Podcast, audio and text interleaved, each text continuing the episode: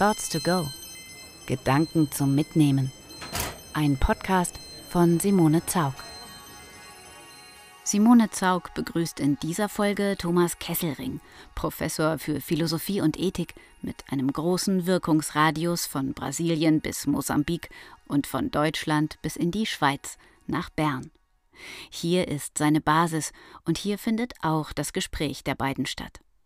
Zwischen Philosophie, Ethik und Kunst haben die beiden sich schon immer gern über verbindende Gedanken und vor allem auch über transdisziplinäres Schaffen unterhalten. Ihren sporadischen Austausch, der vom Suchen nach Gemeinsamkeiten und Unterschieden ihrer beider Arbeits- und Forschungsfelder lebt, haben sie nun intensiviert.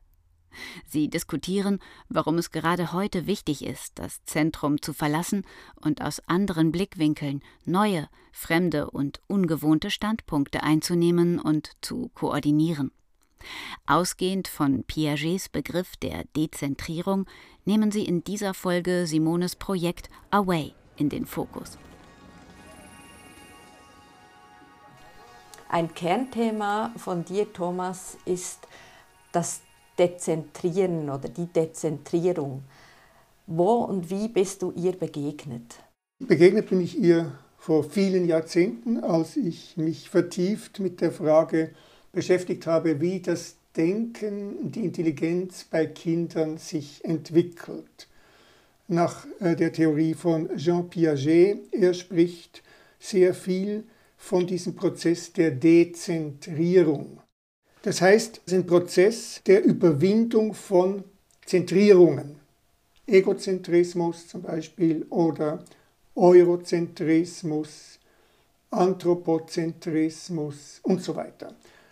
Und ähm, das ist ein Prozess, der eigentlich in sehr vielen Situationen im Leben eine Rolle spielt und in sehr vielen unterschiedlichen Bereichen und der sicher eben auch für die Kunst interessant ist. Das ist ja auch für mich so ein spannender Moment gewesen, dass ich ganz oft den Begriff für mich benutzt habe, dass ich einen Perspektivwechsel mache, dass ich als Künstlerin eben nicht nur aus meiner subjektiven Perspektive heraus arbeite, sondern dass für meine Kunst auch immer die andere Seite, das Gegenüber oder in meinem Buch auch unter dem Titel oder Kapitel das andere ähm, zusammengefasst, die andere Seite interessant ist. Aber unsere Gespräche haben ja auch gezeigt, dass dieses Dezentrieren, wie es Piaget auffasst, sehr vielschichtig ist und nicht einfach mit diesem Begriff, dass man mal auf die andere Seite geht und in die andere Richtung guckt. Ja, erklärt ist. Ja, also man kennt äh, ja die, die ähm, Wörter zentrieren auch aus der Umgangssprache, genauso wie manchmal von Egozentrikern sprechen. Aber da ähm, legt sich jetzt auch ein Missverständnis nahe. Wenn wir von zentrieren sprechen, meinen wir meistens etwas fokussieren. Dann würde dezentrieren bedeuten, dass man etwas anderes fokussiert. Also äh, Beispiel, ich bin mit dem Fahrrad vor einer Ampel und warte auf den Moment, dass das Rot ins Grün übergeht. Sobald dieser Moment eintritt, fokussiere ich jetzt auf den Verkehr und radle weiter.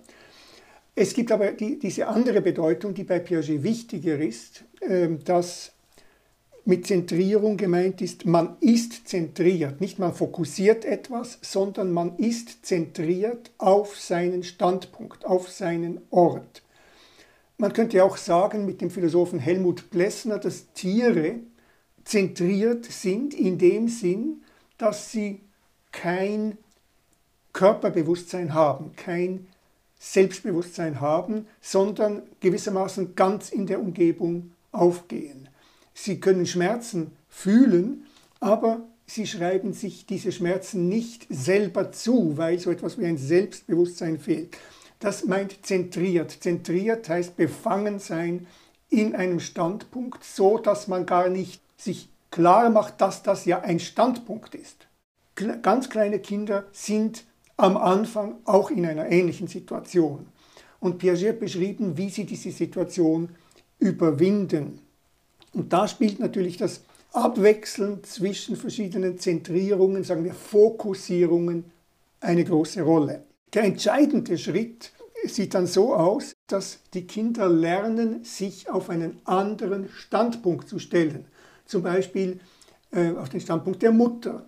Ich meine, das, ganz, das neugeborene Kind, das gestillt wird von der Mutter, macht sich nicht klar, dass hier eine Interaktion zwischen zwei Personen stattfindet. Das ist eine Einheit. Mhm. Wenn viele Säuglinge nebeneinander liegen, zum Beispiel im, im, im äh, Krankenhaus, und eines fängt an zu heulen, dann heult das andere auch. Und dann heulen sie plötzlich alle. Und dieses Heulen ist als ein Kollektiv geschehen. Und ähm, es ist nicht so, dass jedes Kind sich sein eigenes Heulen sich selber zuschreibt. Nach einem Jahr sieht das Verhalten eines äh, Babys schon ganz anders aus. Da ist es sich im, im Klaren darüber, dass die Mutter einen eigenen Körper hat, eine andere Person ist. Aber es gibt da immer noch die Diffusion auf der emotionalen Ebene. Also das Kind denkt, wenn es irgendwie äh, sich verletzt hat und, und es weh tut, dass das Mami natürlich auch spürt, dass es ihm weh tut.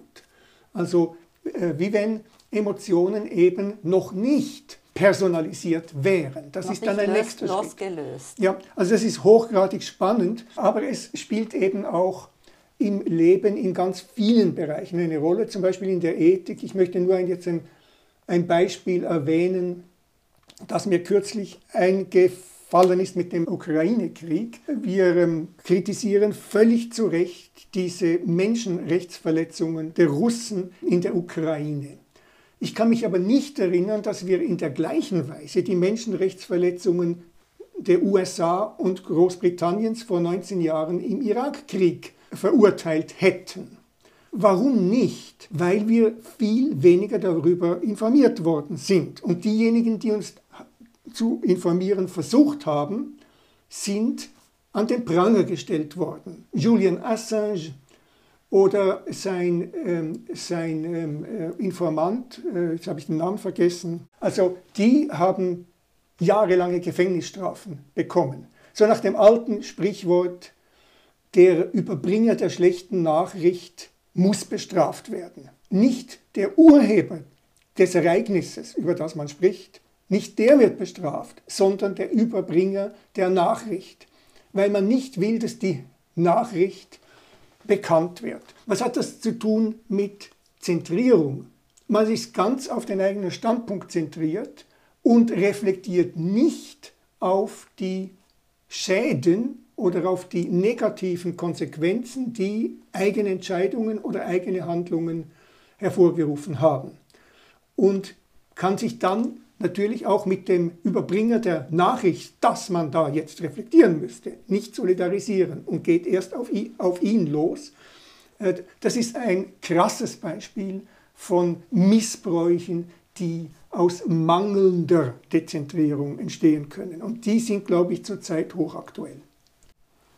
Genau, und das ist ja auch äh, für mich ein spannendes Moment, also weil diese erste Phase, die eben nicht in unserem gängigen Sinne als, wenn wir von einem Egozentriker sprechen, äh, ist es für uns ja eher ein Mensch, der eben total auf sich fokussiert ist.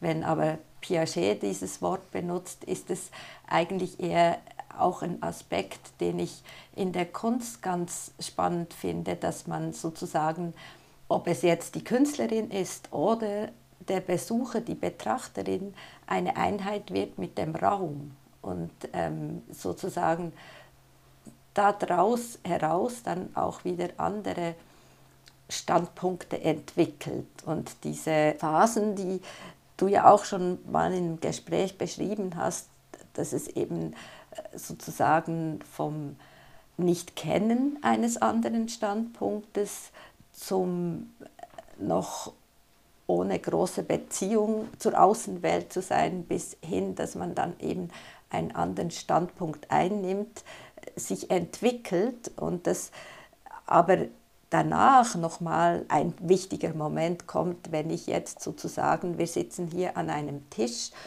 uns gegenüber, wenn ich jetzt auf die andere Seite komme und von deiner Perspektive aus auf meinen Platz blicke, dass man eben zurückschaut auf dort, wo man war und dass das Vergleichen dann ganz spannend wird. Also das ist auch äh, für mich als Künstlerin, ich habe oft davon gesprochen, dass ich versuche, integrativ mit Menschen einen Ort oder eine Situation, den Kontext von der Umgebung, in der ich meine Arbeiten entwickle, zu ergründen, zu erfragen.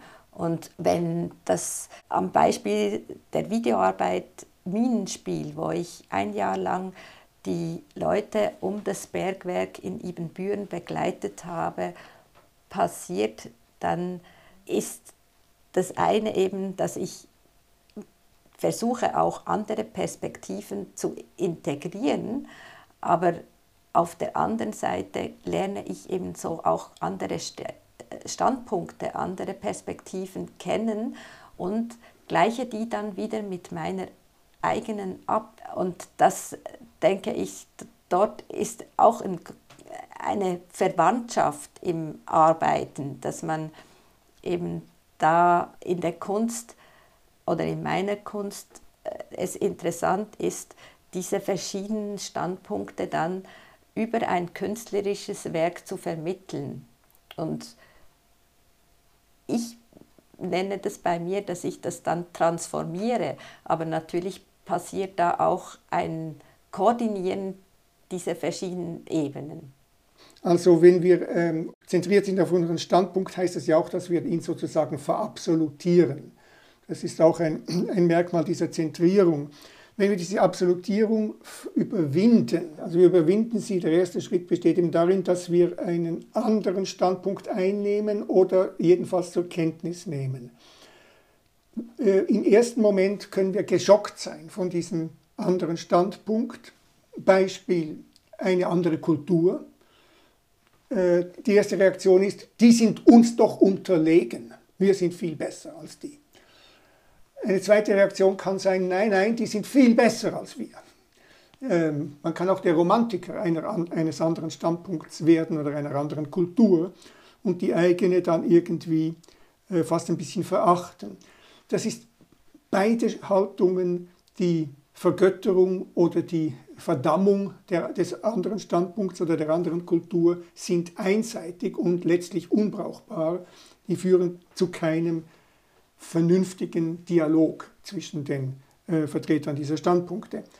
Ich, ich nenne das äh, die dritte äh, äh, Möglichkeit, die Koordination, eine gewissenhafte Koordination der Standpunkte, dass man eben abwägt, was ist positiv, was ist vielleicht eben sogar besser am anderen Standpunkt als am eigenen, aber wo gibt es vielleicht auch die Umkehrung, dass man äh, das versucht in die Waage zu bringen. Man kann andere Standpunkte zur Kenntnis nehmen, aber verachten. Das ist äh, sehr häufig der Fall.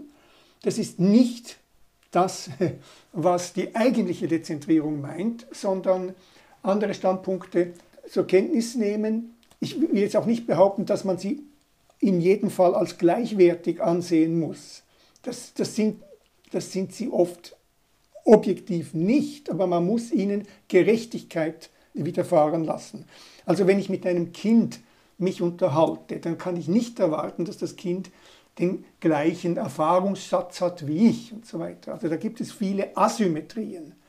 Aber das Interesse, das Ernstnehmen der anderen Person, des anderen Standpunktes, das ist das Entscheidende.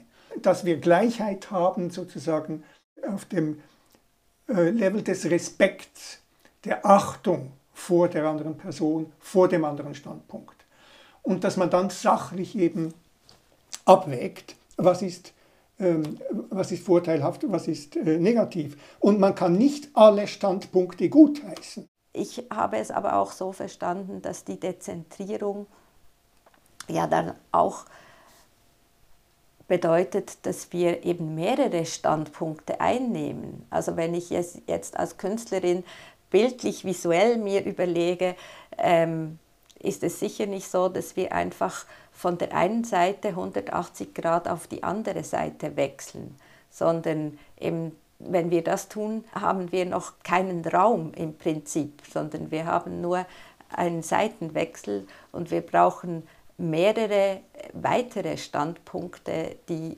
uns sozusagen auch erlauben, eben auf den Perspektivwechsel auf die zwei ursprünglichen Standpunkte zurückzublicken. Ja, äh, die Dezentrierung beinhaltet, sollte beinhalten diesen auch selbstkritischen Blick ähm, auf, äh, auf sich selber zurück. Das kann auch sein, ein Blick zurück auf einen Standpunkt, den man früher vertreten hat. Äh, Gerade dieser Blick zurück auf den alten Standpunkt verändert den eigenen Standpunkt. Und deswegen ist das Koordinieren mit anderen Standpunkten, das Gespräch mit anderen oder auch die Zusammenarbeit mit Personen, die in einer ganz anderen Situation leben, die Welt aus anderer Perspektive betrachten, so wertvoll. Ich lerne mich selber dadurch besser kennen.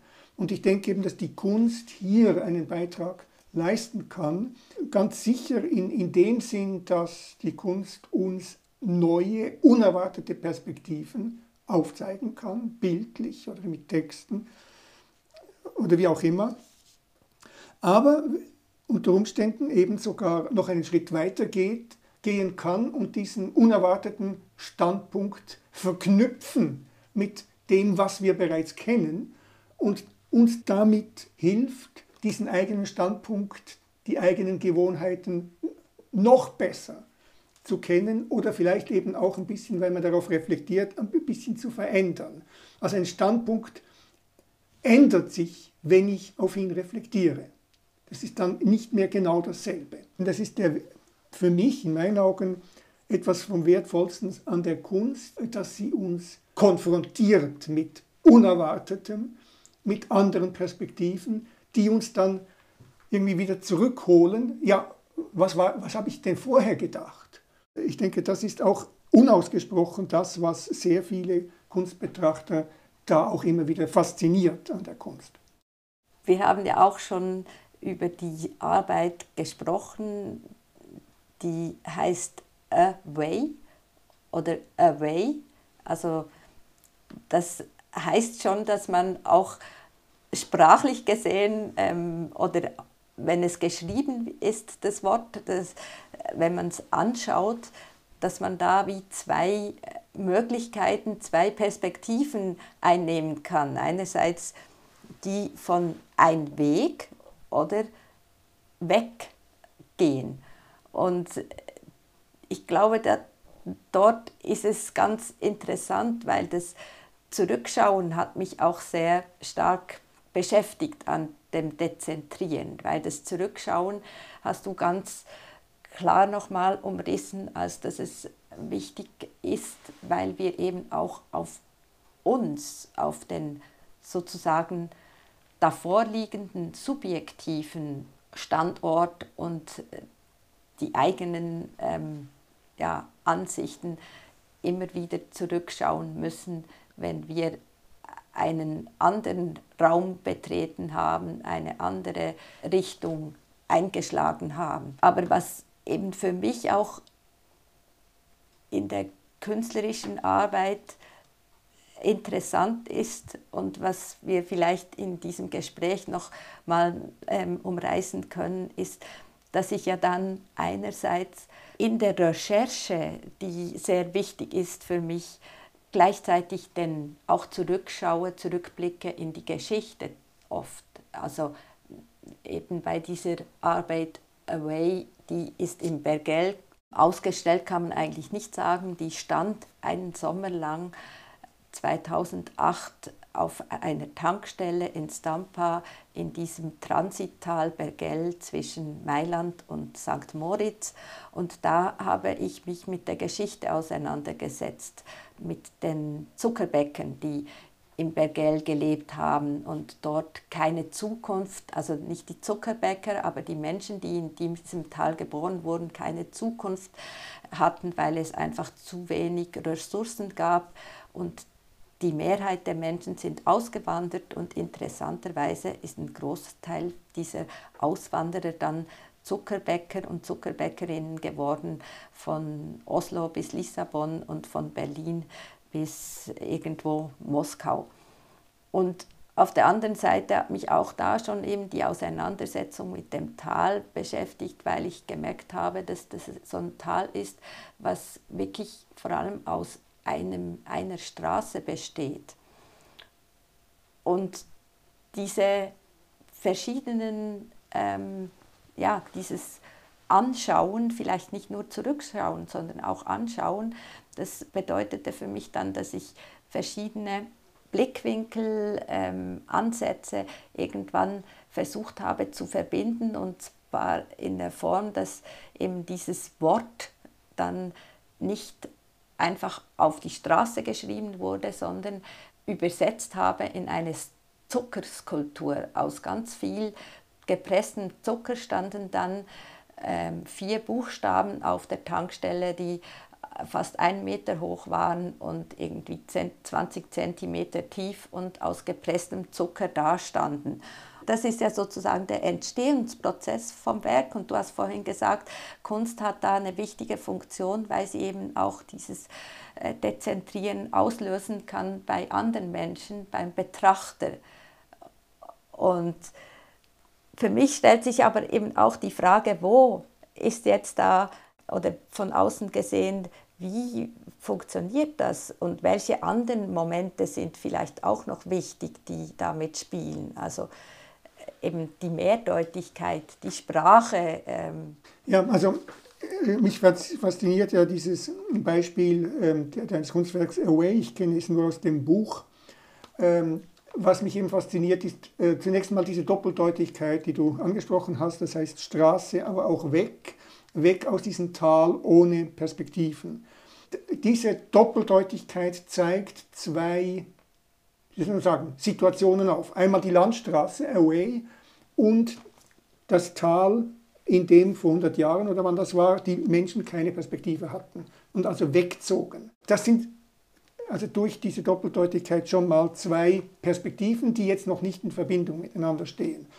Ähm, Jetzt kommen die Zuckerbäcker. Das Ganze ist eine Zuckerskulptur, die auch an die Zuckerbäcker, also an diese Profession äh, dieses, äh, in diesem Tal anspielt und dann die Zuckerbäcker über Europa gewissermaßen verteilt haben. Wenn wir jetzt noch daran denken, dass das vor, vor, ich weiß nicht, vor 100 Jahren oder vor 150 Jahren geschehen ist und wir jetzt aber im 21. Jahrhundert leben, könnte man sagen, naja, schön und gut. Aber nein, es gibt ja andere Täler oder ganze Kontinente heute, wo die Menschen keine Zukunft sehen und nicht nur Zuckerbäcker nicht. Und die suchen dann auch away, die suchen dann auch einen Weg, um wegzukommen. Und das ist eigentlich die, für mich dann die zentrale Message dieses Kunstwerks, dass wir dann wieder aus der Geschichte zurückholen können und auf die Gegenwart, auf unsere jetzige Situation reflektieren. Und da sehe ich dann wirklich echt eine Verbindung und eine Koordination der Perspektiven, die natürlich irgendwo auch der Betrachter leisten muss. Es ist nicht Aufgabe des Künstlers oder der Künstlerin, den, den Betrachter sozusagen alles auf dem goldenen Tablett zu servieren. Das macht ja auch nicht die Kunst aus. Viele Künstlerinnen oder Künstler äh, arbeiten ja halb unbewusst gewissermaßen. Und, und ähm, äh, das Kunstwerk lebt dann eben von der Perspektivenvielfalt, von dem Reichtum, der sich dann dem Betrachter erschließen kann oder nicht. Aber dieses Beispiel finde ich jetzt besonders interessant, weil es eben so viele Ko äh, Koordinationen leistet und uns eigentlich damit auch einen wichtigen Reflexionsanstoß gibt.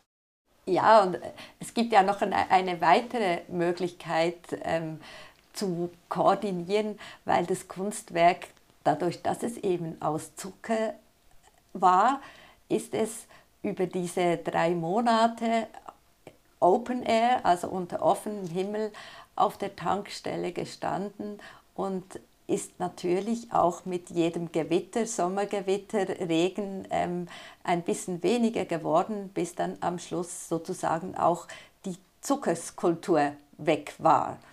Wenn ich das aber jetzt auf die Gegenwart beziehen möchte, weiß ich nicht genau, was diesem Zucker, der da weg weggeschmolzen und von den Tieren weggeleckt wurde, der heutigen Situation entspricht.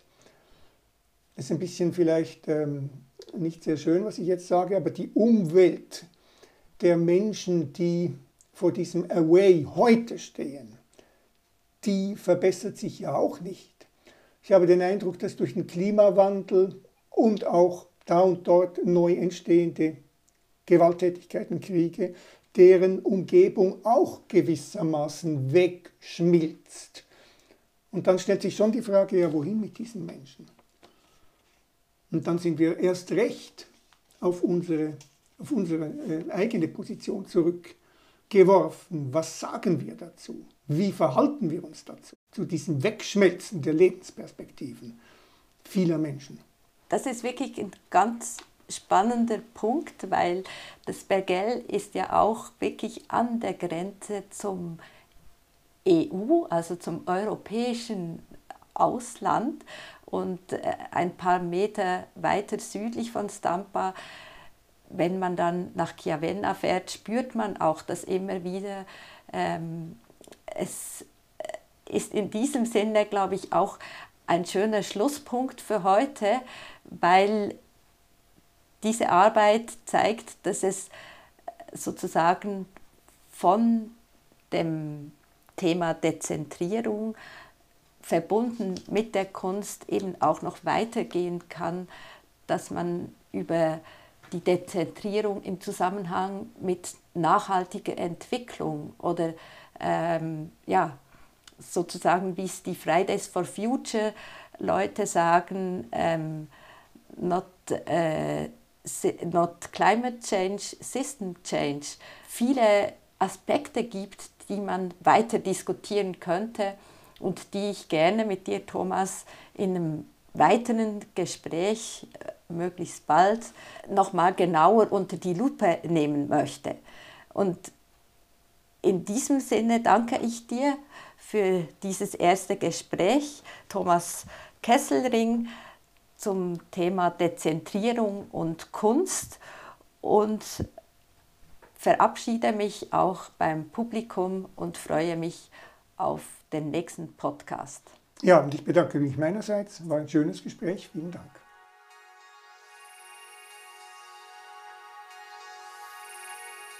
Vielen Dank fürs Zuhören und viel Vergnügen bei weiteren Folgen des Thoughts to Go Podcasts.